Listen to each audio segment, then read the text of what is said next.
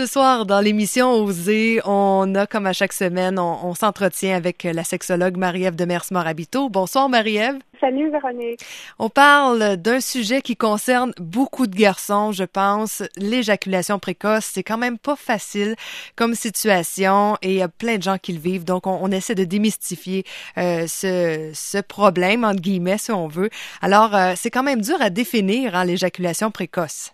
Oui, assez. En fait, il y a, plusieurs définitions d'éjaculation précoce, mais moi, celle qui m'intéresse le plus, c'est euh, une définition que j'ai trouvée dans le livre de Dr. Catherine Solano sur la mécanique sexuelle des hommes.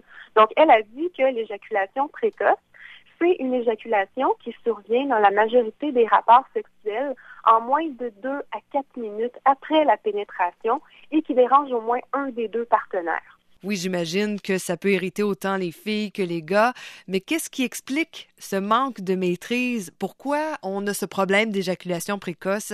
Et là, j'ai comme l'impression que ça se passe surtout dans la tête.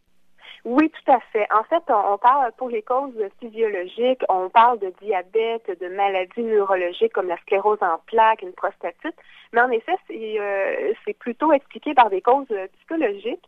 On peut euh, notamment euh, dire que c'est l'anxiété en général, un homme qui est toujours pressé, qui va aller trop vite pour tout.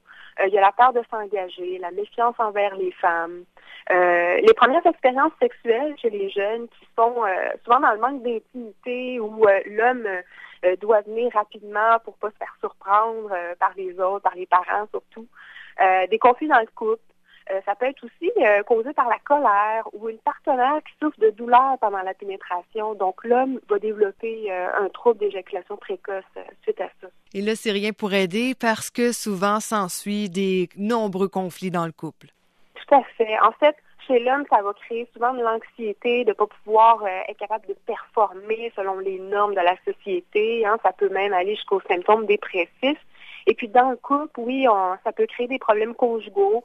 Euh, on parle d'évitement de la sexualité, un désintérêt euh, pour la pénétration euh, chez les femmes. Puis on se parlait à micro fermé tout à l'heure et je trouvais ça intéressant. Tu me disais que ailleurs dans le monde, c'est pas un problème, c'est pas perçu comme un problème. explique donc un peu pourquoi cette différence avec l'Amérique du Nord.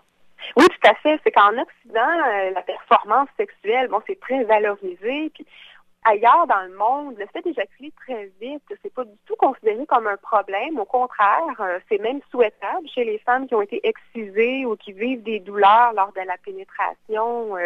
Euh, parce que là-bas, finalement, le plaisir de la femme, euh, c'est pas important. Donc, d'être éjaculateur précoce, eh bien, c'est pas perçu comme un problème.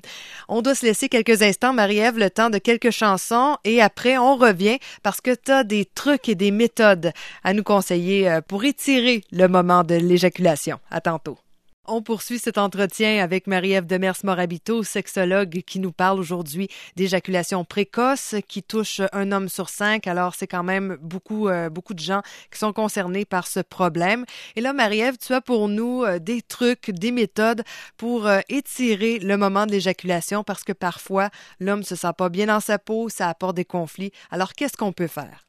Le problème d'éjaculation précoce ne disparaîtra pas comme par magie c'est important euh, d'apprendre euh, pour gérer euh, votre excitation sexuelle. C'est important de faire des respirations abdominales, de relaxer, d'avoir des relations sexuelles régulièrement.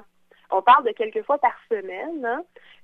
apprendre à repérer vos sensations prémonitoires d'éjaculation par la masturbation. On parle de la méthode stop and go. Donc, se masturber jusqu'à ce que l'homme pense qu'il va éjaculer, d'arrêter à ce moment-là et de reprendre ensuite et puis, euh, faire des mouvements lents avec le bassin, prendre son temps, ouvrir les yeux, euh, prendre des positions qui sont pas trop excitantes.